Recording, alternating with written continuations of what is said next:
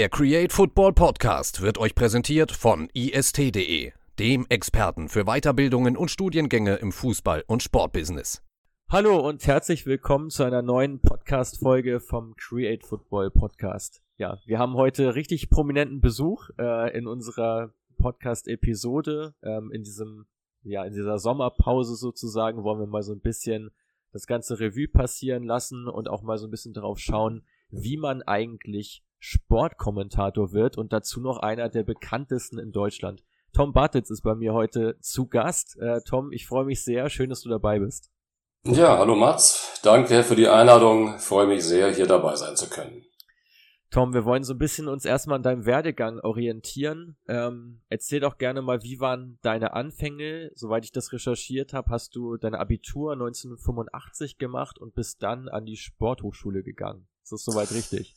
Äh, fast, Mats. Ich habe vorher tatsächlich noch eine Sparkassenausbildung äh, gemacht. Die habe ich beendet und habe dann noch anderthalb Jahre in der Region, wo ich diese Ausbildung gemacht habe, in Melle gearbeitet und habe dann durch meinen Bruder ähm, Stefan, der auch in Köln studiert hat, gesehen, wie schön das Leben auf der Sporthochschule sein könnte und habe mich dann entschieden, das mache ich auch. Äh, ich habe zu dem Zeitpunkt dann auch schon festgestellt, ich bin sehr sportaffin groß geworden, wie du dir vorstellen kannst, mit allem, was man sich denken kann und Interesse an allen Sportarten oder an vielen Sportarten, Sporthochschule, da könnte ich tatsächlich vielleicht sogar den Traum verwirklichen, Sportjournalist zu werden, Sportreporter, was so im südlichen Niedersachsen nicht unbedingt äh, realistisch schien.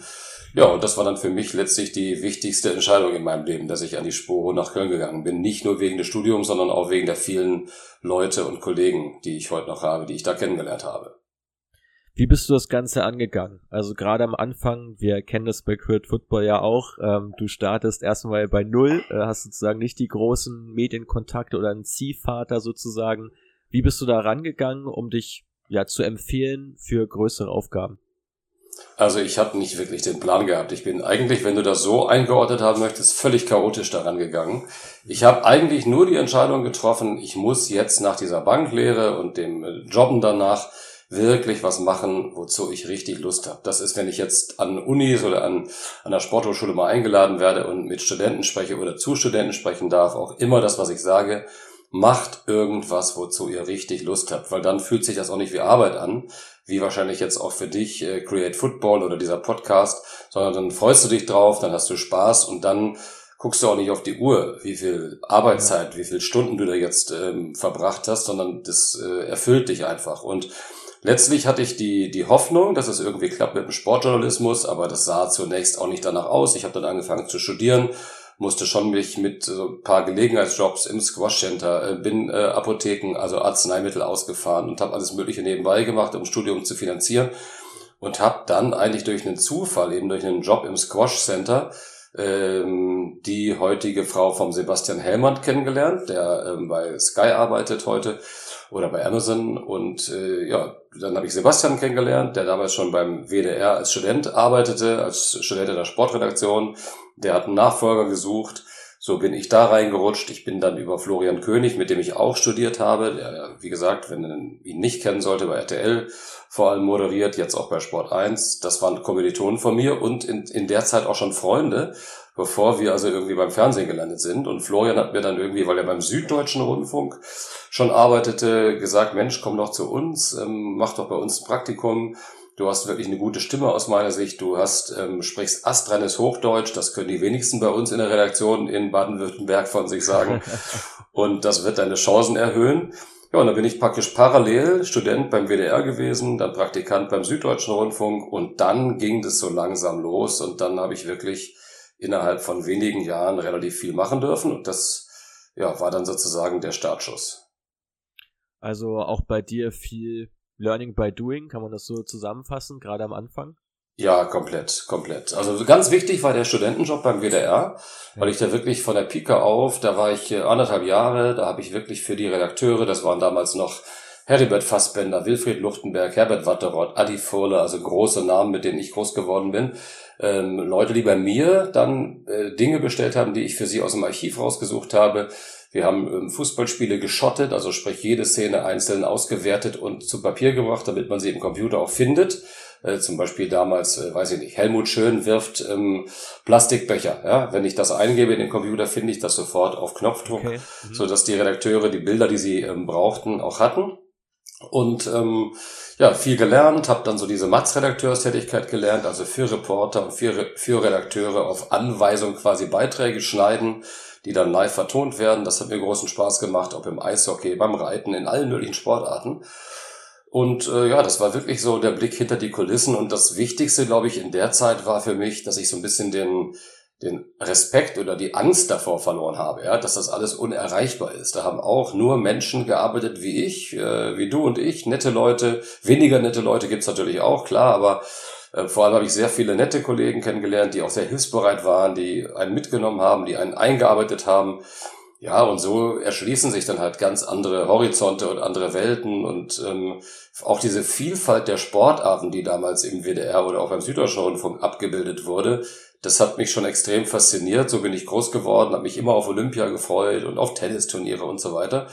Da war ich dann mittendrin und habe die ganzen Leute kennengelernt, die das kommentierten. Ja, und äh, dadurch ähm, habe ich dann auch an Sicherheit gewonnen wahrscheinlich und habe das für selbstverständlicher gehalten, als ich das in Melle oder bei Osnabrück eben je könnte. Und ähm, dann ging Step by Step äh, weiter. Step by Step ging es weiter. Du hast jetzt auch schon ganz viele Sachen angerissen, äh, wo ich später nochmal gerne mehr drauf eingehen will. Wir haben ja auch mal so ein bisschen rumgefragt in unserer Community. Da sind auch viele Fragen zusammengekommen. Ein paar davon hast du jetzt schon so leicht angeschnitten. Aber bleiben wir mal im Text. Ähm, du hast ab 1996 dann bei RTL angefangen äh, und ab 2000 dann dort auch die Champions League äh, kommentieren dürfen. Ähm, wie wie kam es da zu dem Schritt vom WDR dann zu RTL? Also damals, ähm, 96, habe ich dann wiederum ähm, schon, äh, zu der Zeit durfte ich schon Live-Spiele kommentieren im süddeutschen Bereich. Äh, wie gesagt, das ging dann Anfang der 90er zügig. Ich habe dann wirklich, wie Florian mir prognostiziert hatte, große Möglichkeiten bekommen, einfach weil ich ähm, ARD-kompatibel schien aus der Sicht des Süddeutschen Rundfunks. Der damalige Sportchef war Gerhard Meyer-Röhn, hat mich genau wie Jürgen Schiek sehr, sehr gefördert und unterstützt, weil die gemerkt haben, dass ich für die Sache, heute würde man sagen, brenne, ja, oder Leidenschaft habe und im äh, Fußball zu Hause bin. Ich habe zu der Zeit auch noch gespielt selbst hier im, im Kölner Raum, bin immer nach Stuttgart runter und habe dann die Wochenenden bei einem Freund gewohnt und da drei, vier Tage gearbeitet, wieder zurück, habe mein Studium beendet und weil ich schon Live-Spiele machte, hatte mich Marcel Reif irgendwann im Hotelzimmer ähm, liegend gehört, wie ich ein UI-Cup-Spiel, glaube ich, des KSC kommentiert habe und hat dann irgendwie sich erkundigt, wer der junge Kollege ist. Und äh, Florian konnte ihm natürlich helfen, Florian König, weil der damit schon bei RTL war und sagte, das ist ein Freund von mir und wäre super, wird mich freuen und etc. etc. Und dann bin ich tatsächlich ähm, für die Euro noch für die ARD unterwegs gewesen, 96 in England und Marcel war da auch vor Ort, ich glaube als äh, Experte noch, wie auch immer, ähm, für RTL, für die Nachrichten, hat mich dann zu sich ins Hotel bestellt und habe ich mit ihm in Manchester ähm, erst ein Spiel der EM geguckt, das weiß ich noch im abgedunkelten Raum, das wollte er, dass wir erstmal das Spiel angucken und gemeinsam analysieren. Danach haben wir ein kurzes Bewerbungsgespräch geführt. Dann hat er gesagt, kann er sich gut vorstellen, hat mich dann 96 tatsächlich zur RTL geholt, mir da auch viele Möglichkeiten gegeben. Das war natürlich so die Goldgräberzeit bei RTL, Schumi in der Formel 1, Henry Maske Boxen, ähm, Tennis Wimbledon wurde noch übertragen. Ich habe äh, zweimal Wimbledon äh, auch gemacht für RTL, auch die Finals in den äh, Ende der 90er Jahre. Das war natürlich auch fantastisch, weil ich auch vom Tennis äh, komme. Also du hast alle Chancen da gehabt. Beachvolleyball, Skispringen hat RTL gekauft und ähm, warum habe ich dann die Champions League kommentiert? Ich hatte 99 ein Angebot von äh, Premiere, ähm, als RTL die Champions League Rechte verloren hat nach dem legendären Finale in äh, Barcelona, Bayern gegen Manchester, wo ich übrigens Interviews machen durfte, und zwar der Manchester-Spieler. Das hatte sich ja innerhalb kürzester Zeit dann sehr zum Positiven geändert, die Stimmung bei den Man United-Spielern. Ja. Auf jeden Fall, ähm, da, da war schon klar, wir haben die Rechte verloren. Und Marcel hat einen Sechsjahresvertrag unterschrieben bei Premiere. Und ähm, ich hatte auch ein Angebot, nicht über sechs Jahre, ich glaube über drei. Und Marcel sagte mir, pass auf, du unterschreibst, wenn überhaupt nur für ein Jahr. RTL kriegt die Rechte in einem Jahr zurück. Das wusste aber niemand. Und Günther Jauch hat das bestätigt. Und dann habe ich gesagt, naja gut, okay, dann, äh, dann mache ich das mal so. Dann unterschreibe ich erstmal nur für ein Jahr. Das habe ich gemacht und ein Jahr später kamen die Rechte zurück und dann durfte ich die großen Spiele kommentieren, wie das wiederum Marcel prophezeit hatte. Der sagt, ich ähm, habe ein zu gutes Angebot von Premiere bekommen. Ich muss da jetzt sechs Jahre unterschreiben. Aber dich, äh, lieber Tom, werden sie nicht ganz so gut bezahlen können. Unterschreib nur für ein Jahr und dann gehst du zu RTL zurück. Und letztlich bin ich dann wirklich zu RTL zurück, wobei ich bei RTL auch geblieben bin bis 2006, ohnehin parallel, weil ich da Skispringen gemacht habe und dann eben ab 2000 auch wieder Champions League, während ich Bundesliga für Premiere weiter kommentieren durfte. Muss sagen, das hört sich bei deiner Story auch ziemlich fair an, auch gerade wie deine Kollegen mit dir umgegangen sind, Florian König, Marcel Reif, die auch mit offenen Karten ja gespielt haben. Ähm, wie siehst du denn die Sportmedienbranche generell? Ähm, weil ist dir da auch schon mal was anderes passiert, dass viel so hinterm Rücken abgelaufen ist? Ähm, oder war es zum Glück für dich in deiner Karriere eigentlich immer so, äh, dass da sehr offen und sehr herzlich miteinander gesprochen wurde? Also meine Theorie ist, du bekommst das zurück, was du selbst gibst oder ausstrahlst. Ähm, ich bin überall mit offenen Armen empfangen worden, aber ich habe, glaube ich, auch nie irgendwie versucht, irgendeinen Job zu kriegen, der mir nicht zusteht. Ich bin immer angesprochen worden, ob ich mir vorstellen kann zu wechseln. Ich habe mich nie irgendwo angeboten, das bis heute nicht, sondern jeder Wechsel kam zustande aufgrund von Angeboten.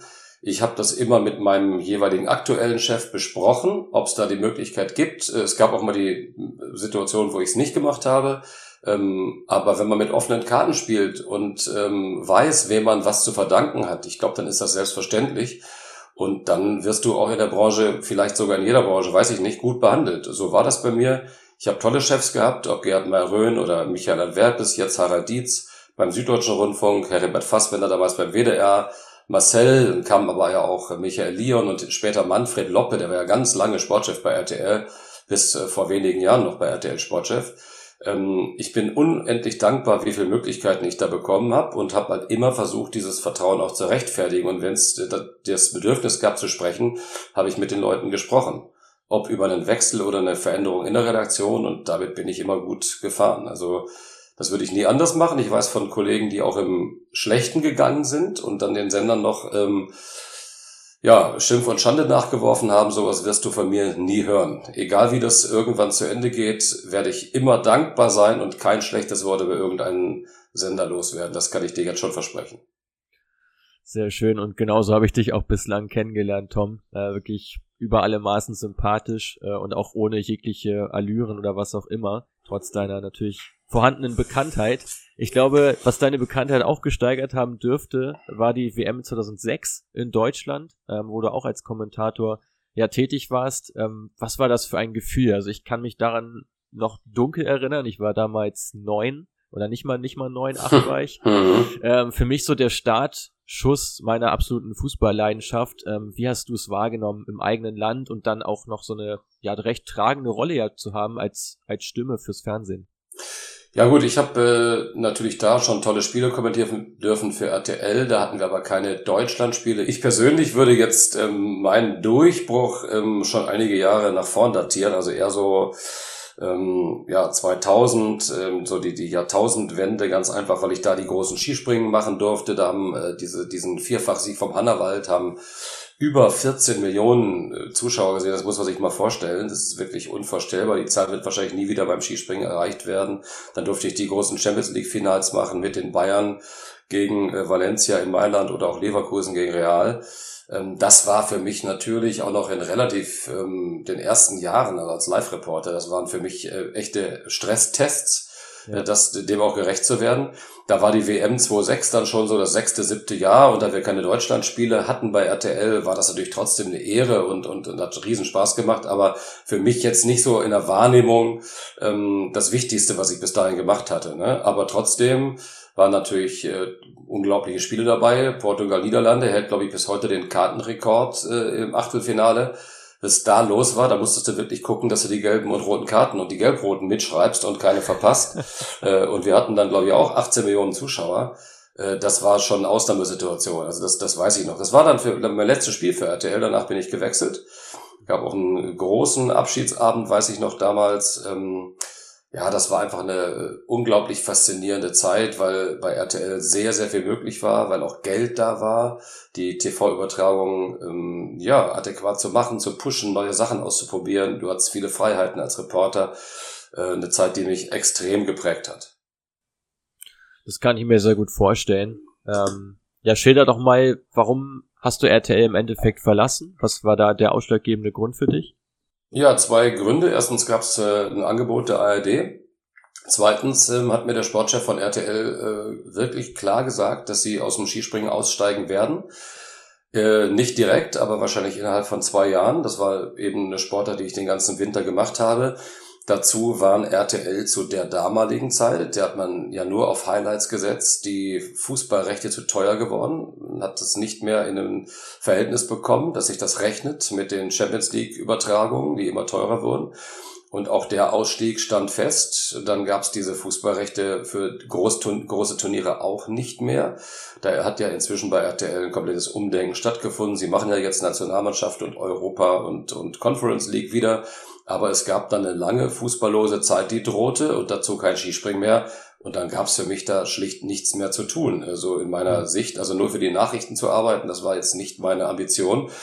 Und da ich Angebote hatte, sowohl im Pay-Bereich weiterzumachen, als auch ähm, für die ARD, gut, ARD mit den Möglichkeiten, wie gesagt, Vielfalt an Sportarten, weiter Skispringen. Es stand im Raum, dass die auch die Vier-Schanzentournee wieder zurückkaufen werden, wie es dann auch passiert ist und die Aussicht, Olympia zu machen, endlich mal, und große Fußballturniere, EM, WM mit deutschen Spielen, ja, das war natürlich dann einfach zu verlockend und letztlich für mich so die Erfüllung, ne, dass ich dahin zurückgehen kann. 2008 hast du das auch direkt umgesetzt, eine große äh, EM zu kommentieren und da sogar das Finale zwischen Deutschland und Spanien. Ähm, war das bis dahin so dein größtes Spiel, das du kommentieren durftest? Ja, auf jeden Fall. Also die Dimension eines deutschen Spiels bei einem großen Turnier, die kannte ich so nicht. Ich hatte bis dahin einiges kennengelernt, aber ja. was da dran hängt, ich hatte ja davor auch schon ein Deutschlandspiel ähm, gegen Österreich, ähm, das sind ja dann nochmal ganz andere Dimensionen. Das schauen ja doppelt oder dreimal so viele Leute. Wenn man die heutigen Länderspielzahlen nimmt, sind das ja sogar sechs oder siebenmal so viele Leute, die ein Länderspiel schauen. Und dementsprechend äh, viele Reaktionen gibt's auch. Du musst natürlich dann auch als Reporter lernen, äh, dass nicht alles rosarot ist, dass du auch kritisiert wirst, auch von ja. Medien kritisiert wirst, natürlich auch von Social Media Usern. Das, äh, glaube ich, hat die Fußballreporter so zur Jahrtausendwende mit als erstes getroffen. Also weil einfach in diesen Foren der, der Leute, die, die, die ihren Vereinen folgen, wahnsinnig viel Emotion drin ist. Ich glaube, für manche ist das fast Religionsersatz. Und wenn der Reporter da zwei falsche Worte sagt, dann äh, wird das auch ihm entsprechend gespiegelt. Ähm, nee, aber das war natürlich ähm, für mich eine wilde Zeit, aber auch eine aufregende Zeit. Und diese Spiele der deutschen Mannschaft, ich weiß noch zum Beispiel das Finale gegen Spanien, kann ich mich erinnern, da stand in der Berliner Zeitung ähm, mit einem halbseitigen Konterfei von mir, dieser Mann verdarb uns das EM-Finale. Ja. ja.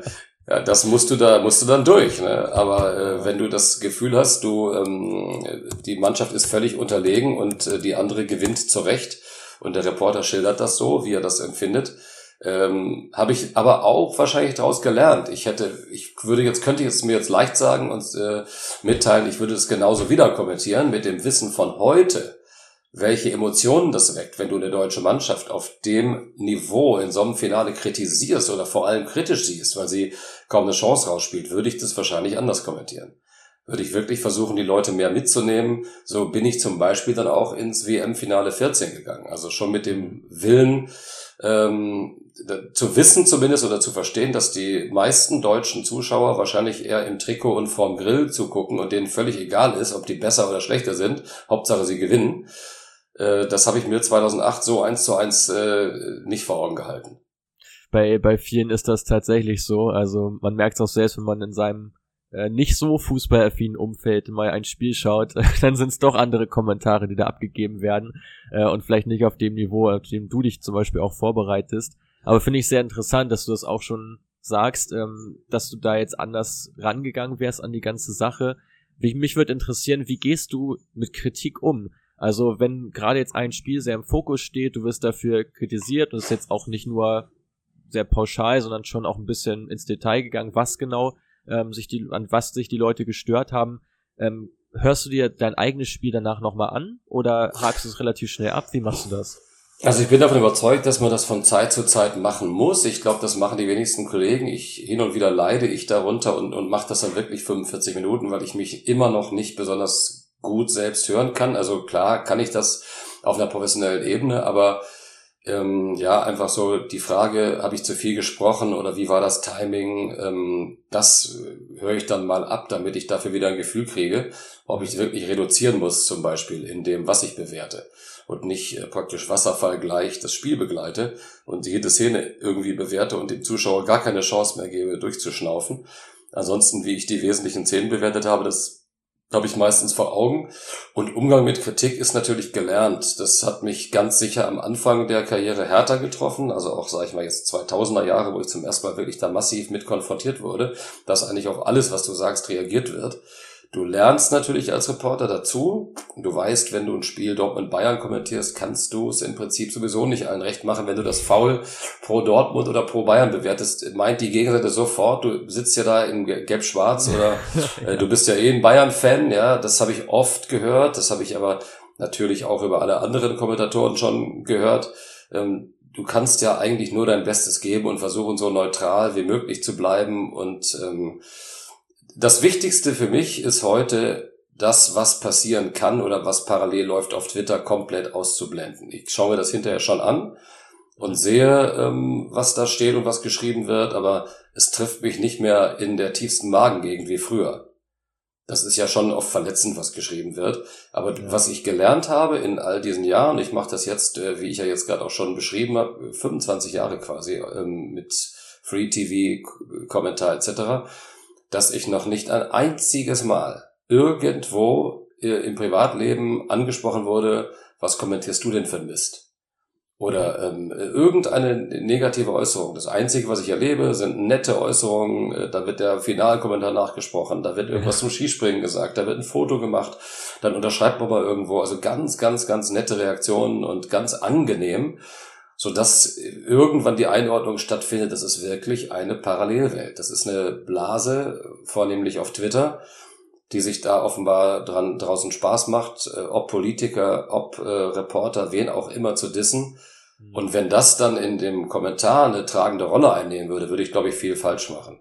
Ich bleibe dabei, ich bereite mich akribisch vor, ich äh, spreche mit so vielen Menschen, wie ich kann und bleibe dann, wenn ich das Spiel kommentiere, bei mir und kommentiere jetzt nicht dafür, dass ich nicht kritisiert werde. Wenn ich äh, das Gefühl habe, ich greife jetzt mal vor, ich weiß nicht, was du noch fragst, aber wenn ich das Gefühl habe, äh, zum Beispiel in dem Parken in Kopenhagen, ja. da ist eine unglaubliche Stimmung und das ist nicht zu fassen, dass die Dänen jetzt hier weiterkommen gegen die Russen, dann lasse ich mich davon mit Haut und Haaren mitziehen und denke nicht eine Sekunde darüber nach, ob jetzt jemand das Gefühl hätte, ich sei für Dänemark, weil ja. das ist, äh, meiner Ansicht nach, muss ich mich in dieser Situation völlig loslassen. Und wenn Deutschland das Siegtor beim Finale schießt, dann genau das Gleiche. Da muss ich jetzt nicht darüber nachdenken, ob ich nicht, ob ich neutral genug bin. Und das ist auch eine Kunst letztlich als Reporter, loszulassen und sich dann der, dem Ereignis, was da gerade passiert, einfach komplett hinzugeben. Ja. Ja, das ist auch so eine der ersten Sachen, auf die man tatsächlich stößt. Wenn man mal so ein bisschen recherchiert, wofür du auch mal Kritik einstecken musstest, kommt man relativ schnell zu diesem Dänemark-Spiel tatsächlich ähm, dass du so als Fan dargestellt wurdest der dänischen Nationalmannschaft, aber ich kann es emotional natürlich sehr gut verstehen. Äh, generell interpretierst aber, du ja so. Äh, aber Mats, ja? Äh, Mats, dazu kann ich ja nur noch einen Satz sagen. Es ja. gab ja, das ist das Schlimme ist ja, und das ist im Prinzip ein guter Beleg dafür, wie das heute läuft. Es gab ja gar keine Kritik an die ARD intern. Die Leute waren ja total zufrieden, alle Sportchefs und Axel Balkowski, der Koordinator, meine Chefs ich habe ganz viele nette SMS bekommen nach dem Spiel. Nicht, dass ich das bräuchte, aber gerade nach dem Spiel kam sehr viel, auch so aus diesem ganzen Liga-Umfeld, wo man Leute kennt. Es hat ein Social-Media-Redakteur auf sportschau.de einem Menschen, der mich für Partei schielt, mit vier Followern geantwortet. Und das äh, lesen dann 800.000 Leute, aber natürlich auch alle wichtigen Medien, die das dann ja. natürlich übernehmen. Ja. Der Fehler war wahrscheinlich, dass da später bei der ARD keiner darauf reagiert hat, nach dem Motto, hey, das hat da einer aus unserer Social-Media-Redaktion beantwortet, aber bei uns gibt's keine Kritik am Reporter. Es gab gar keine Kritik, ja, nur eine Antwort eines Redakteurs aus dem Social-Media-Bereich. Nur dadurch, dass das überall aufgenommen wurde, wird das dann eine große Geschichte, die du heute noch findest. Das ist aber unsere Zeit. Ne? Also das werden wir auch nicht mehr ändern können. Das, das läuft gerade bei großen Turnieren so. So, ich habe dich ja. unterbrochen, sorry. Ja, ja. Nein, alles gut. Ähm, was mich natürlich interessieren würde, du interpretierst deine Rolle als Sportreporter ja auch so, dass du vor allem diese Fansicht ja auch so ein bisschen reinbringst, weil du in erster Linie auch Fußballfan bist und das Ganze auch liebst, was du machst. Ähm, hast du einen Lieblingsverein, Tom? Ich habe dazu noch nichts gefunden. Also ich hatte tatsächlich, als ich ähm, Kind, Jugendlicher war, war ich Gladbach-Fan, aber wirklich mhm. mit Haut, Haut und Haaren, wie ich es vorhin mal gesagt habe. Mein Bruder Bayern-Fan, wahrscheinlich, weil die in der Tabelle gerade oben standen. Ja. Aber das hatte natürlich Auswüchse, dass das Wochenende wirklich nur gelungen war, wenn Borussia Mönchengladbach gewonnen hat. Das ja. waren der dann irgendwie, als ich so dann äh, heranwuchs, nicht mehr die allerbesten Jahre, die Meisterschaftsjahre 75, 76, 77. Das war dann irgendwann vorbei. Dann haben sie nochmal UEFA Cup Finale erreicht, aber danach äh, hat man ja eher so im Mittelfeld sich aufgehalten mit Harald Nickel und Wilfried Hannes und äh, Schäffer, Fee, Flair, wie sie alle hießen. Das war meine Mannschaft mit meinem heutigen Assistenten Gerrit Meinke, der ja später selbst Profi war, bin ich oft zum Bökelberg gefahren, noch damals und mhm. haben viele tolle Spiele da gesehen. Pokal 5-4 gegen Werder Bremen oder in Düsseldorf Sieg gegen Real Madrid. Das haben wir alles irgendwie während der Schulzeit abends mit unseren Eltern gemacht. Ähm, und äh, zweite Liga VfL Osnabrück, äh, Arminia Bielefeld, weil das einfach in der Nähe war. Aber dadurch, dass ich dann äh, sehr lange zum Beispiel beim Karlsruher SC war, ich habe damals ähm, in den 90ern da meine Diplomarbeit geschrieben, war drei Jahre mhm. dort, Trainer Winnie Schäfer, der mir sehr, sehr viel Nähe auch zur Mannschaft, zu ihm ermöglicht hat, Ex-Gladbacher natürlich, ne, einer meiner, eines meiner Idole, Winnie. Ähm, und da konnte ich auf einmal mit in die KSC-Kabine, ja, vor dem Bundesligaspiel und äh, einen Eindruck gewinnen für meine Diplomarbeit. Und dann war ich auf einmal da sehr nah dran. Und als sie dann gegen Gladbach spielten, habe ich gedacht, naja, eigentlich Gladbach ist für mich äh, weit weg. Bei Karlsruhe kenne ich eigentlich jeden Spieler ähm, und waren auch schon mal irgendwo beim Italiener zusammen. Und so hat sich das irgendwie so ein bisschen rausgewachsen. Und danach war ich sehr lange noch beim VfB Stuttgart. Das gleiche, da habe ich fast tägliche Berichterstattung gemacht für den Süddeutschen Rundfunk. Naja, und irgendwann bin ich dann im Prinzip von diesem Fansein weggekommen für einen Verein, auch wenn sich das vielleicht viele so nicht vorstellen können äh, weil ich einfach zu viele Leute bei allen Vereinen kannte. Und heute ist es so, dass ich mich für Leute freue, die mir sympathisch sind und die ich mag, ob das Spieler, Trainer, Manager sind, aber nicht wirklich für einen speziellen Verein. Ja, kann ich sehr, sehr gut nachvollziehen. Also ist eine ähnliche Entwicklung bei uns natürlich noch deutlich frischer als jetzt mhm. äh, bei dir, weil wir natürlich noch nicht so lange jetzt in dem Bereich unterwegs sind äh, wie bei dir, aber ja, man, man verliert so ein bisschen diesen, diesen großen Glanz, wenn man so ein bisschen hinter die Kulissen schaut.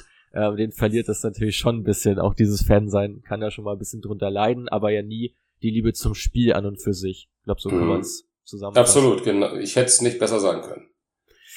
2014, wir müssen über das WM-Finale sprechen. Tom, wie oft wirst du auf das Zitat angesprochen und nervt es dich inzwischen eigentlich?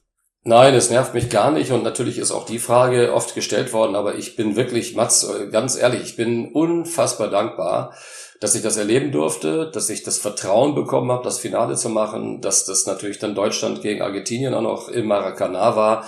Das äh, kann man sich ja gar nicht äh, malen besser und dass dann äh, noch ein Tor fällt, wo du den Torschützen hast und ähm, dich da mitfreuen kannst, ehrlich mitfreuen kannst. Es war lange her, dass Deutschland zuletzt Weltmeister war und äh, die Emotionen ja. überkommen dich und ich war hinterher auch platt ja, nach diesem Turnier, aber glücklich, dass das so gelaufen ist und ich habe nur positive Erinnerungen eigentlich an alles da, an, an der Zusammenarbeit in unserem Team, an der Zusammenarbeit mit der ich sag jetzt mal Zusammenarbeit an, aber an dem, an den Kontakten zur Mannschaft. Das lief einfach alles auf einem guten Niveau. Das war angenehm. Du hast dann Informationen bekommen. Ich, äh, es war sehr arbeitsintensiv, aber ähm, es war eine große Freude, da dabei sein zu dürfen.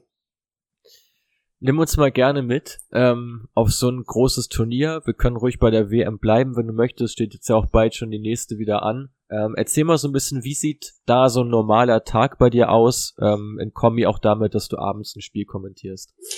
Ja, also ist natürlich, glaube ich, bei jedem Reporter anders, aber ich bin schon jemand, der sehr, ich nenne das jetzt einfach mal selbst akribisch arbeitet. Ich, ähm, wenn wir das WM-Finale nehmen, hätte jetzt auch jedes andere Spiel nehmen können, aber es ist nicht so, dass ich da ähm, große Freizeit habe in, äh, in, bei einem großen Turnier, egal wo, weil die Spiele eine zu große Bedeutung haben. Wir haben ja eben schon ähm, angerissen, dass jedes Wort eigentlich auf die Goldwaage gelegt wird. Du hast in so einem Turnier, ähm, wie viele Spiele hatte ich da? Elf, zwölf, weiß ich nicht genau, mit, mit Reisen, mit Flügen nach Manaus, nach Fortaleza, nach Sao Paulo, wieder zurück nach Rio. Du schaust natürlich alle Spiele an, wie es irgendwie geht, weil du ja auch nicht weißt, welche Mannschaften du noch hast, weil es dich sowieso interessiert als Fußballfan, weil du alles wissen möchtest und weil jeden Tag was passiert. Du könntest ja zum Beispiel mit dem Wissen von ähm, 2017 heute kein Spiel mehr kommentieren. Du musst ja immer auf dem neuesten Stand sein und eigentlich im Tagesrhythmus. Wer hat sich verletzt? Ähm, ähm, ich, wenn wir das WM-Finale nehmen, ja, da endet eigentlich eine Vorbereitung nie. Ähm, du schaust dir beide Mannschaften an. Wer ähm, hat mit wem schon zusammengespielt oder wer spielt vielleicht mit wem zusammen, auch vom Gegner? Was ist mit dem Schiedsrichter, äh, mit dem ganzen Schiedsrichterteam? Das werden ja inzwischen kommen die auch mit dem Bus Wer hat schon wen ähm, wo gepfiffen? Wer hat vielleicht schon wen vom Platz gestellt irgendwo? Ist jemand mit dem Assistenten aneinander geraten? Du schaust dir die großen Stuffs an, das Trainerteam. Ähm, jeder kann ja theoretisch dafür einen Skandal sorgen, indem er sich mit dem vierten Offiziellen anlegt. Und da würdest du natürlich gerne sagen können, das ist der Physio, der Argentinier, der heißt so und so. Das kannst du aber nur, wenn du weißt, wie der aussieht, wenn du dich damit beschäftigst. Mit dem Torwarttrainer. Ähm, mit ähm, den Standards, wie die ausgeführt werden. Wie ist der bei Manuel Neuer, wissen wir, der besetzt die Pfosten nicht. Wie macht's der argentinische Torwart? Wer schießt die Ecken? Von links, von rechts die Freistöße. Äh, Thomas Müller war fünfmal am 1-0 beteiligt. Ähm, ändert sich irgendwas? Ähm, wie, wie stellt sich die deutsche Mannschaft auf? Ja, da guckst du dir die Aufstellung an. Äh, jetzt hat da Kramer gespielt auf einmal ne, im, im WM-Finale, was ich irgendwie ja. erst äh, Sekunden vorher erfahren habe von, von Uli Vogt und erstmal zusammen basteln musste, wie er jetzt auf Kramer gekommen ist ne? und warum Kedira nicht spielen kann. Und äh, du guckst auf die VIP-Tribüne. Wer ist von der Bundesregierung da? Wann sind die gekommen? Fliegen die mit der deutschen Mannschaft zurück? Gibt es einen Regierungsflieger? Ähm, warum wird die Russev, die Staatschefin Brasiliens, ausgepfiffen? Äh, sind bald Wahlen? Ähm, ist Franz Beckenbauer da? Gibt der dem Blatter die Hand? Ähm, ist Platini da? Also das, es endet eigentlich nie. Welche Spielerfrauen sind da? Welche Kinder vor den Spielern? Die siehst du vielleicht hinterher auf dem Platz. Louis Podolski hat da mit Schweini noch auf den Platz gekickt nach dem WM-Finale. Und du weißt ja als Reporter, du machst die Siegerehrung, du bist lange drauf, du musst all diese Leute idealerweise kennen. Ja. Wenn Sammy Kedira jemand in den Arm nimmt, wär's gut, wenn du sagst, äh, das ist die ähm, Freundin oder Frau von Manuel Neuer. Ja, und dass du die ja. erkennst. Aber dazu musst du einfach unglaublich viele Hausaufgaben machen und äh, ja, und das kannst, das ist nicht unbedingt bei jedem Spiel so, dass du in diese Details gehst, aber es geht schon damit los, erstmal die Spieler zu unterscheiden, die Spieler zu kennen. Und das ist bei Argentinien natürlich leichter als bei Südkorea.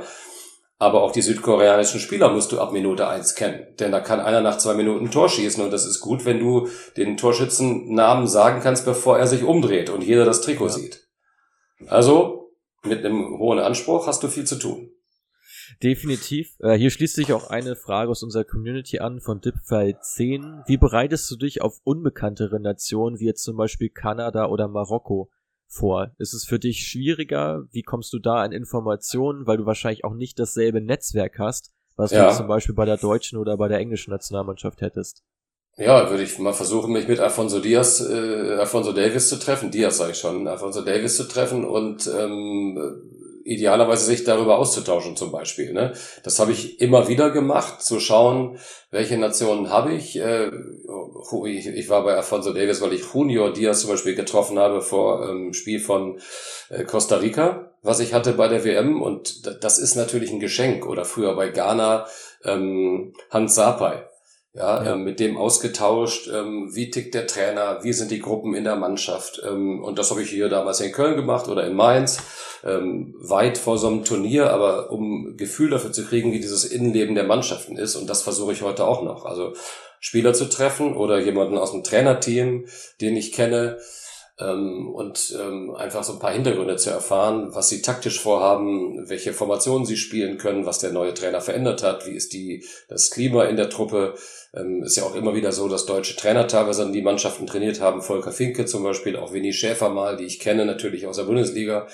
Und diese Kontakte nutze ich natürlich aus. Wenn das nicht reicht, Journalisten ähm, aus den jeweiligen Ländern, oder ich gehe natürlich dann auch zum Training und je schlechter ich die Mannschaften kenne, je mehr Videos schaue ich an. Ja. Ja.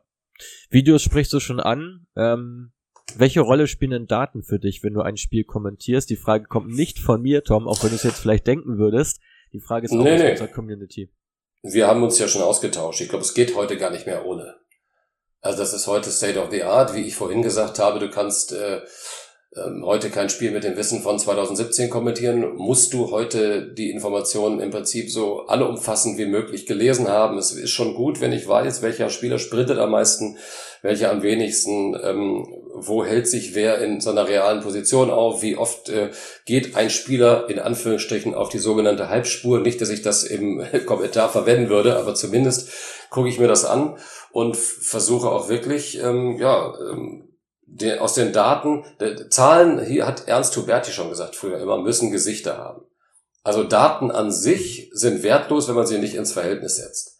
Aber ja. wenn ich weiß, äh, wie ich gerade sagte, nicht der, ich würde nicht sagen, der Spieler hat 12,8 Kilometer ähm, abgespult, sondern er ist am meisten gelaufen.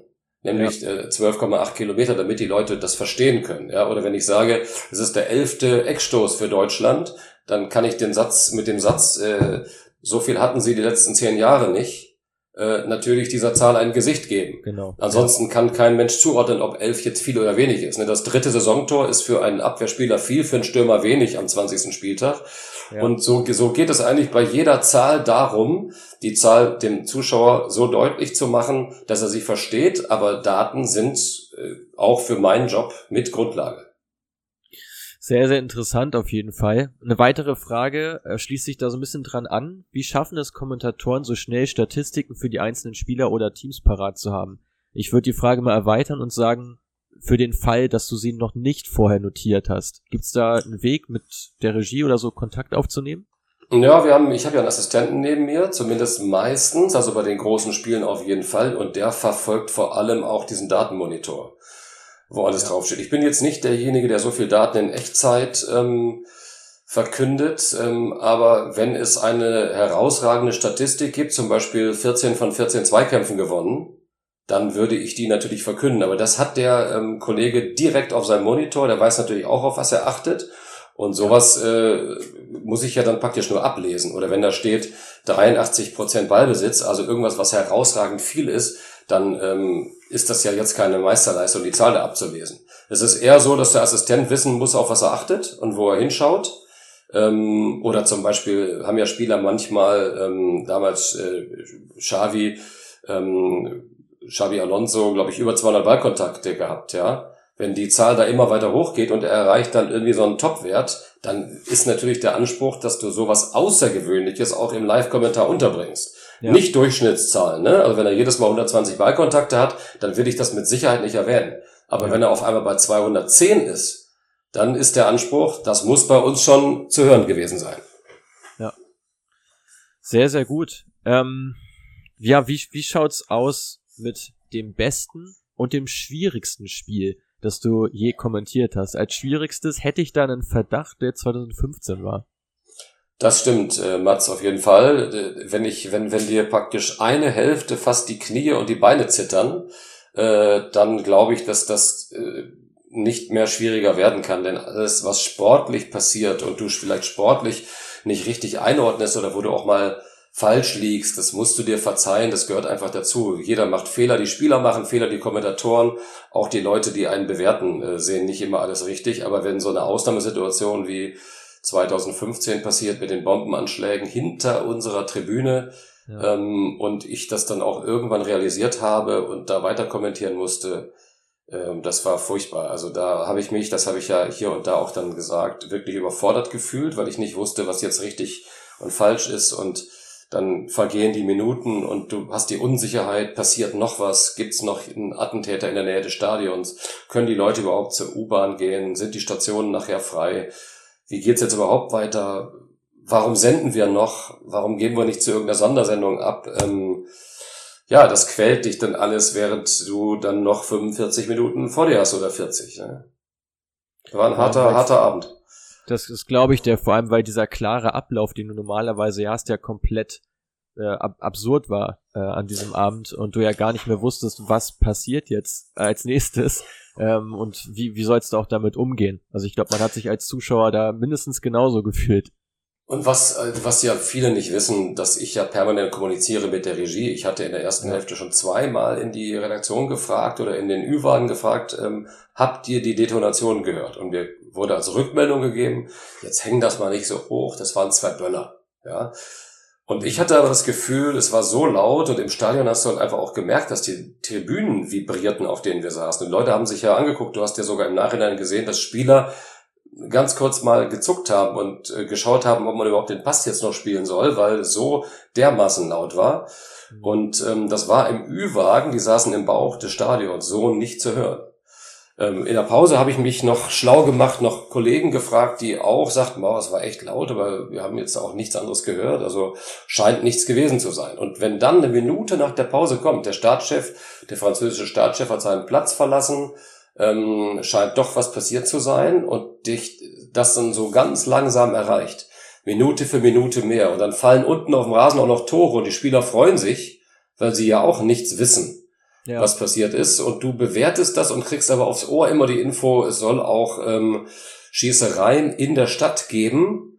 Und äh, es gibt inzwischen auch drei Orte, wo weitere Schüsse gefallen sind, etc. Dann, äh, ja, weiß ich auch nicht, dann reagiert der Körper auch. Ja, also das war bei mir so, dass wirklich ich mit meinen Beinen getippelt habe und irgendwann fast zitterte, konnte die Beine nicht mehr ruhig halten, war wirklich tief irgendwie berührt und und wusste nicht, äh, wie ich das jetzt zu Ende bringe. Aber wir Menschen sind dann irgendwie auch Maschinen, die dann das noch äh, schaffen, weiter zu funktionieren. Aber da über diesen Tag habe ich oft äh, nachgedacht im, im Nachhinein. Habe mich da einfach auch völlig unwohl und so ein bisschen deplatziert gefühlt. Ja, ja. Kann ich mir komplett so vorstellen bei dir. Ähm, schwierig da jetzt den, den Schwenk zu schaffen, aber lass uns mal versuchen. Was mhm. war das sportlich beste Spiel, das du je kommentiert hast? Also da geht's jetzt nicht unbedingt um die Relevanz des Spiels, sondern einfach so, dass du sagst, so das hat mir richtig viel Spaß gemacht zuzuschauen und das kommentieren zu dürfen. Also wo ich wahnsinnig gerne war, war ähm, Arsenal London im alten Stadion, im Highbury Stadion. Ich habe ein Spiel im äh, Kopf, wo äh, Arsenal 2-2 gegen Bayern gespielt hat, aber es fällt mir jetzt in diesem Moment ein, ja, also wenn ich jetzt nachdenken würde, äh, würde ich wahrscheinlich auch noch, ich habe ja, hab ja damals viel Real, die Galaktischen, ne, mit Zidane, Beckham, Figo und äh, Ronaldo und so weiter gesehen, aber Arsenal hat mich deswegen natürlich auch persönlich so beeindruckt, weil ich da als Reporter einen Top-Platz hatte. Da saß ich praktisch auf Höhe der Außenlinie, fünf Meter erhöht. Du konntest da keinen Spieler verwechseln und da haben natürlich dann mit Vieira und Bergkamp und Thierry Henry und Robert Pires und äh, Leute gespielt, ähm, die es einfach konnten und dann noch mit der Top-Bayern-Mannschaft, die damals Champions League-Sieger geworden ist, 2001. Äh, das war einfach unglaublich schnell. Ich habe ja sehr lange selbst gespielt und ähm, hielt mich schon für einen halbwegs vernünftigen Fußballer, aber das Tempo, und das hast du natürlich da auf der Position am besten gesehen, ähm, weil du einfach so nah dran warst. Tempo war irre und dann so Abende in englischen Fußballstadien sind sowieso besonders. Dann habe ich natürlich damals sehr viel äh, Manchester United auch gesehen. Die hatten ja damals auch eine absolute Top-Mannschaft mit sehr vielen Eigengewächsen, inklusive auch damals noch Beckham. Ich habe schon wahnsinnig viele gute Spiele gesehen. Ähm, da müsste ich mich mal in Ruhe hinsetzen und mir überlegen. Ich weiß aber, dass mich natürlich die Champions League ein bisschen versaut hat auch Barca, Barcelona, Real damals oft zu sehen, ähm, dann wirkt die Bundesliga schon ähm, verblasst, ja, verblasst, ja. genau, genau so, ja. ja. Ja, ich finde es immer ganz, ganz extrem, wenn man so vom Bundesliga-Topspiel dann umschaltet zum Zweitliga-Topspiel. Das ist auch dann schon immer ein Riesenunterschied, ja. äh, wenn man das verfolgt. Und ich glaube, live natürlich, klar, brauchen wir nicht drüber sprechen, dass man da noch mehr dann Eindrücke auch mitnimmt. Mhm. Ähm, mich würde interessieren, Zurück zum Kommentar an und für sich und ein bisschen weg vom Spiel. Wo siehst du deine größte Stärke beim Kommentieren? Was zeichnet dich aus? Ich glaube, dass ich meine besten Momente habe, wenn ich ganz nah am Spiel bin. Also wenn ich äh, versuche sofort zu analysieren, was passiert ähm, und nicht, wenn ich ähm, irgendwas, irgendwelche Fakten nenne oder abspule, sondern am. Spiel sein, also ich bin zufrieden mit mir, wenn ich in der Analyse auf dem Punkt bin und aber auch es schaffe, Pausen zu machen. Für mich die größte Herausforderung, Pausen zu machen, weil mir theoretisch immer etwas einfällt, was ich noch analysieren oder sagen könnte, aber ich muss mich zwingen, nach der Analyse zu schweigen. Also es ist mehr wert zu sagen, ähm, also äh, man könnte beschreiben, äh, ein unglaubliches Solo, schauen Sie mal, ein Dribbling, irre, Wahnsinn, wie er da vorbeigeht, hier noch, da noch, der Übersteiger und immer weiter das beschreiben oder sagen, ein fantastisches Dribbling. Und dann die Zeit überstehen lassen und der Zuschauer sieht es selbst. Also wenn ja. ich das öfter schaffe, ist es besser, als wenn ich alles tot rede.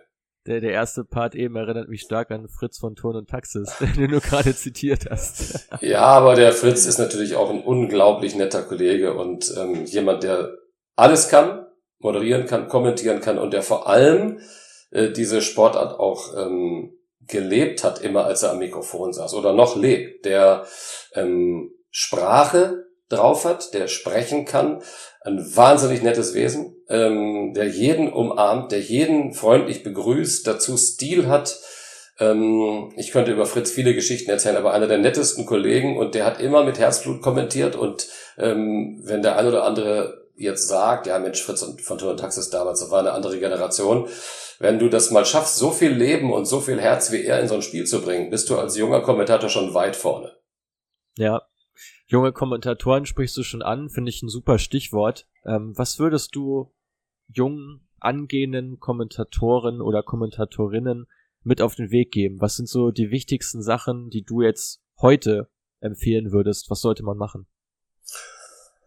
Ja, also ich spreche ja aus meiner Sicht. Erstens, ähm, also ich verkünde auch keine Wahrheiten hier, ne? sondern ich kann nur für mich Völlig sprechen. Es sind, es sind alle Menschen unterschiedlich. Jeder, der eine ist extrovertierter, der andere ist mehr in sich gekehrt. Ich schätze die Kollegen, die sich nicht wichtig nehmen, die keinen großen Bohai um sich machen, die auch es nicht nötig haben, sich in jedem Stadion zu präsentieren und Matchday. Ich weiß, dass das die Zeit ist, aber ähm, wenn's, wenn du deutlich machen kannst, dass es dir um die Sache geht, um das Spiel, darum bist du da. Das Spiel äh, dem Zuschauer neutral zu präsentieren, ihm zu helfen mit Analysen, äh, mit Mehrwert und nicht mit Selbstdarstellung, dann ist bei mir schon viel gewonnen. Mhm. Sehr interessanter Punkt. Ähm, wie wichtig siehst du denn so eine markante Stimme? Also gerade jetzt so in deinem Fall finde ich es ja wirklich auffällig, weil man dich auch einfach schon oft gehört hat. Äh, Im Fernsehen natürlich. Ähm, ist es ist für dich die, die Stimme an und für sich schon das Entscheidende, woran man auch wiedererkannt wird, oder geht es vielmehr darum, was du transportierst? Wie siehst du das? Das würde ich schon sagen. Es geht darum, was du transportierst, ja. Aber ähm, natürlich ist die Stimme ja ein Schlüssel in unserem Job, um weiterzukommen. Wenn du die Zuschauer nervst oder wenn die Zuschauer dich von deiner Stimme schon äh, nicht wirklich angezogen fühlen, sondern dass eher so ein Ausschaltmechanismus entsteht, dann ist das sicherlich kein Vorteil. Ähm, da habe ich natürlich äh, offensichtlich wirklich Glück gehabt. Aber ähm, deswegen würde ich jetzt auch keinen Kollegen vertreiben wollen aus dem Sportjournalismus, wenn das jemand ja. Wenn jemand einen guten Wortschatz hat, eine gute Sprache, dann ist die Stimme sicher nicht das Entscheidende. Wenn die Sachen, die er sagt, stimmen und auf dem Punkt sind und er ähm, für diesen Sport auch lebt gewisserweise und und, und, und Spaß dran hat, glaube ich, dann ähm, kann man das trotzdem schaffen, als Kommentator sehr weit zu kommen. Auch wenn die Stimme vielleicht nicht äh, perfekt ist. Nimm uns mal so ein bisschen mit in deinen Alltag. Äh, mich würde interessieren, woran wirst du häufiger erkannt? An deinem Aussehen oder an deiner Stimme? Also ist dir auch schon mal vorgekommen, dass du irgendwo warst und war alles ganz normal und dann hast du angefangen zu reden und ach Mensch, Sie sind doch Tom Bartels. Gibt's sowas? Ja, klar, das passiert natürlich wirklich in der Tat häufig, ähm, vielleicht sogar häufiger, als dass ich erkannt werde. Es ist mehr geworden mit dem Erkanntwerden aus nach großen Turnieren und ich moderiere ja auch in, in, in unserer Region im Südwesten. Da werde ich natürlich auch äh, durch diese Moderation öfter erkannt, aber durch die vielen großen Spiele und die Reporter sind ja jetzt auch immer kurz im On vorher und so weiter, hat sich das im Laufe der Jahre schon deutlich äh, erhöht, dass ich erkannt werde, aber sehr oft auch an der Stimme ähm, Tankstelle oder wie auch immer, ja, ähm, zahlst irgendwas und sagst drei Sätze und dann, ähm, aber es ist ja, ich habe ja gesagt, es ist immer angenehm, immer nett, ähm, man kommt immer ganz in nette Gespräche und es ist nichts, was mich in irgendeiner Form auch nur im Ansatz stören würde, ganz im Gegenteil. Es ist meistens wirklich total nett. Deine Stimme ist auch ein großes Thema, wenn es darum geht, als FIFA-Kommentator äh, aktiv zu werden für diese Videospielreihe. Ähm, erzähl mal, wie ist, da, wie ist es dazu bei dir gekommen und wie läuft so eine Produktion ab? Ja gut, das war, das habe ich ja nur ein paar Jahre gemacht und zwar ja. in Jahren, als ich bei Premiere war und Premiere war oder ist ja glaube ich immer noch Partner von EA Sports und sie haben ja immer Kommentatoren genommen, die dann für ihre Sender arbeiten. Und da ich damals in den Jahren da war, äh, habe ich das gemacht. Und ähm, na gut, äh, was mich natürlich gestört hat, in Anführungsstrichen, das war äh, nett, das war ja damals noch so in den Anfängen, du kriegst ein äh, 200 Seiten Skript vorgelegt mit ähm, eben den Namen äh, der Spieler, die damals gespielt haben. Wenn wir jetzt bei Thierry Henry waren, dann äh, sagst du halt den Namen Thierry Henry, Thierry Henry, Thierry Henry! Dreimal, damit die das auf alle möglichen äh, Szenen legen können. Das ist natürlich ja. dann schon auch für die Stimme durchaus anstrengend, aber ähm, hat Spaß gemacht. Was mich natürlich massiv gestört hat, waren die vielen Floskeln und Formulierungen in diesem Skript. Mhm. Und da habe ich am Anfang dagegen gearbeitet und die korrigiert, aber gemerkt, okay, wenn ich die jetzt alle rausstreiche, der Torwart ist auf dem Posten, okay, sowas habe ich dann noch schnell mal korrigiert, gut mit mit äh, gut gehalten etc. Aber dann brauchen wir fünf Tage länger im Studio. Ja. Und dass natürlich dann jemand schreibt, wie man so sich so einen Kommentator vorstellt. Aber was ich alles nicht sage, bei mir fliegen auch keine Granaten aufs Tor etc. Ja, ähm, was du alles nicht sagst, das, das dauert natürlich in der Produktion alles länger, weil du musst den Satz dann ändern und eine Alternative anbieten. Ja. Dann habe ich beim zweiten Mal habe ich das Skript dann schon vorher bekommen und überarbeitet für mich, aber das ist in der Masse nicht zu schaffen. Dann müsste ich das selbst äh, schreiben eigentlich, aber dafür werde ich nicht bezahlt. Dann habe ich diesen teilweise in Anführungsstrichen wirklich sehr überschaubaren äh, Kommentar dann einfach abgelesen, damit es schneller geht. Ja. Aber so würde ich selbst natürlich die Dinge nicht wirklich beschreiben wollen. Nee, kann ich mir vorstellen.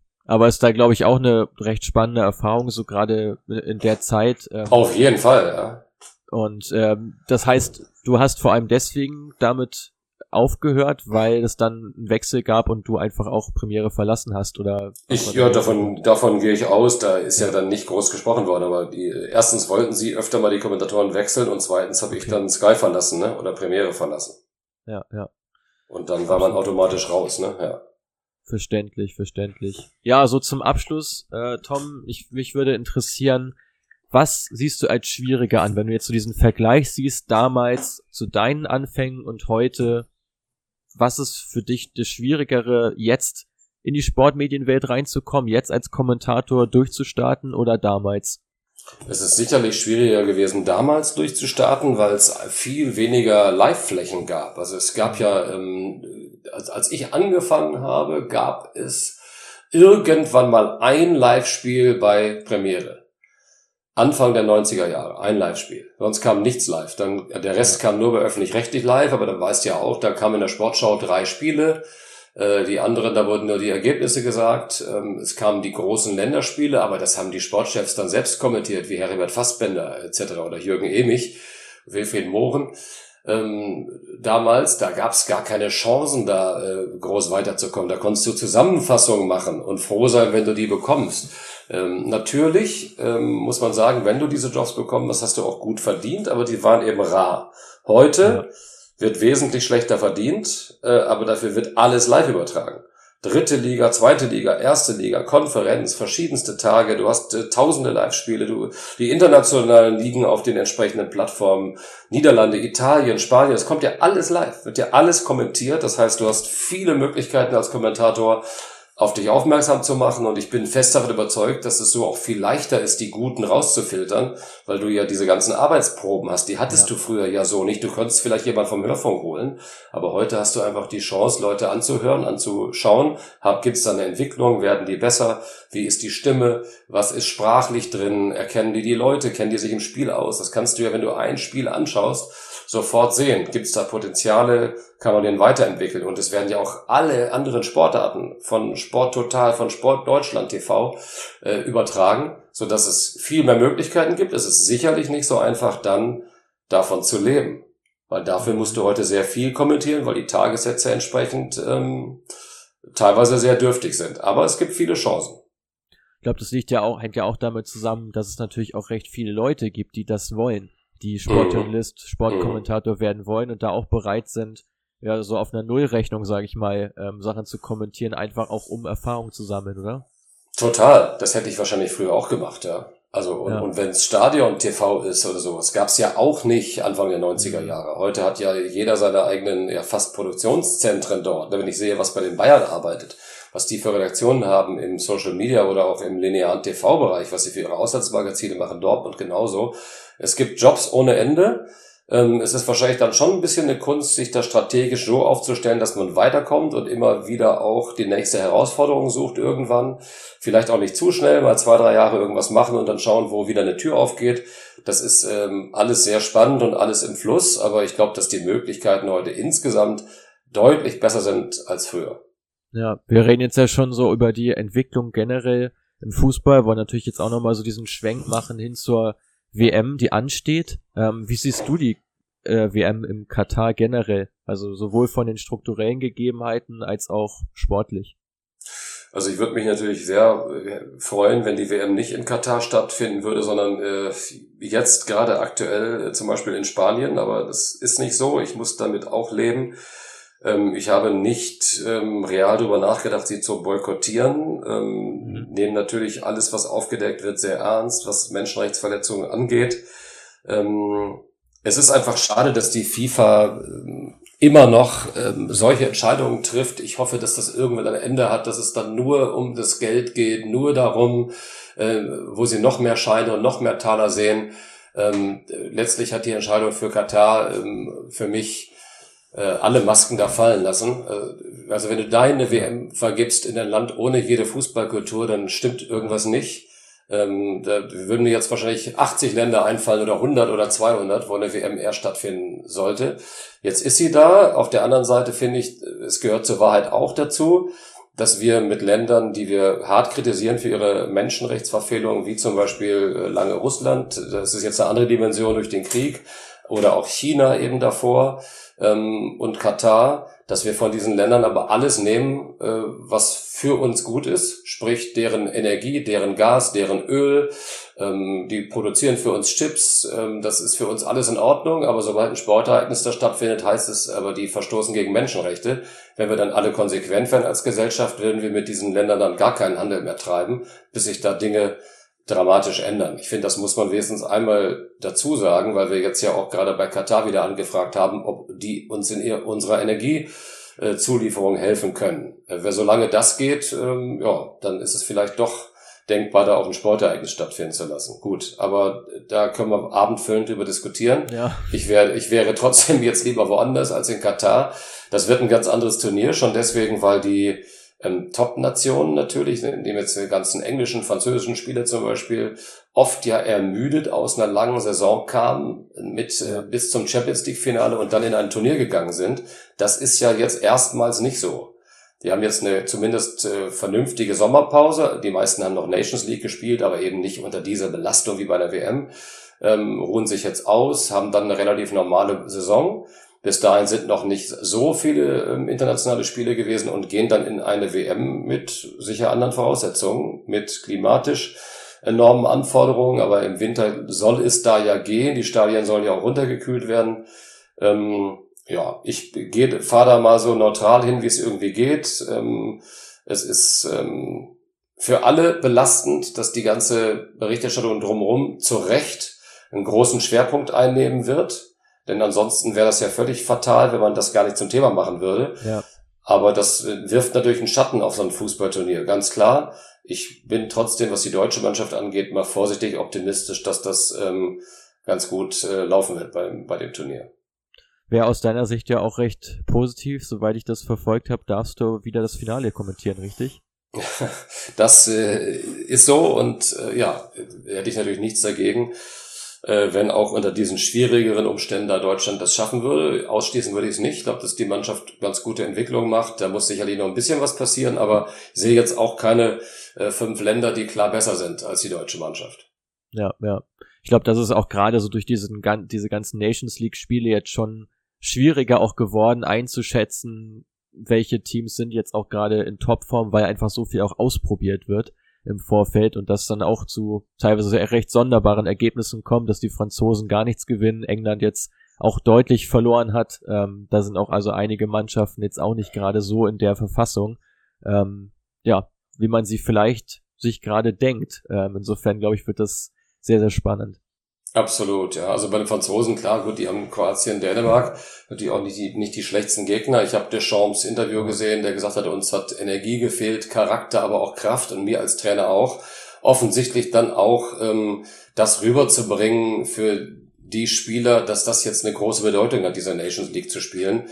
Die sind ja letztlich auch ähm, durch den Titel zuletzt da ähm, ja, auf, in einer anderen Welt unterwegs gewesen. Da Nations League nimmt man so mit, aber du siehst halt, wenn nicht alles, wenn nicht 100% gespielt werden, äh, verliert man eben auch zu Hause gegen Kroatien. Das geht schnell. Das hat die deutsche Mannschaft auch äh, erlebt. Das hat Italien erlebt. Das ist übrigens Jogi Löw nie passiert, dass er nach einem äh, großen Turnier und einem Erfolg bei dem Turnier dann ausgeschieden ist in der Quali. Aber wenn eine Mannschaft nicht ans Limit geht, dann können solche Spiele verloren werden. Bei England-Ungarn muss man, glaube ich, den Spielverlauf sehen. Da habe ich gesehen, dass die Engländer schon deutlich besser waren, viele, viele Chancen vergeben haben und Ungarn ihre wunderbar genutzt haben. Aber ähm, wie du es gerade gesagt hast, das sagt erst über das Turnier äh, im November, Dezember eigentlich nichts aus, weil man einfach auch nicht weiß, mit welcher Einstellung die Spieler in diese Partien gegangen sind. Das wird bei der WM natürlich ganz anders sein.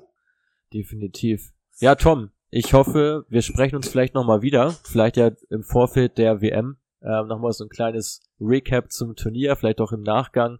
Mir jetzt auf jeden Fall super viel Spaß gemacht, hier mit dir mal so ein bisschen über deine Karriere zu quatschen und auch ähm, darüber, wie du den Fußball siehst, wo du auch Entwicklung siehst in den nächsten Jahren. Glaube ich, ja, eine super Folge bei rausgekommen. Ich hoffe, den Zuhörern hat's auch Spaß gemacht und ja, ich würde sagen, die letzten Worte, die gehören dir, äh, mein lieber Tom. Mats, mir hat's äh, auch Spaß gemacht, mit dir zu sprechen. Ich freue mich, ähm, wie viel du da reinsteckst in, in euren Podcast und ich wünsche dir einfach und euch mit Create Football alles Gute für die Zukunft und dass wir uns noch ganz oft irgendwo über den Weg laufen.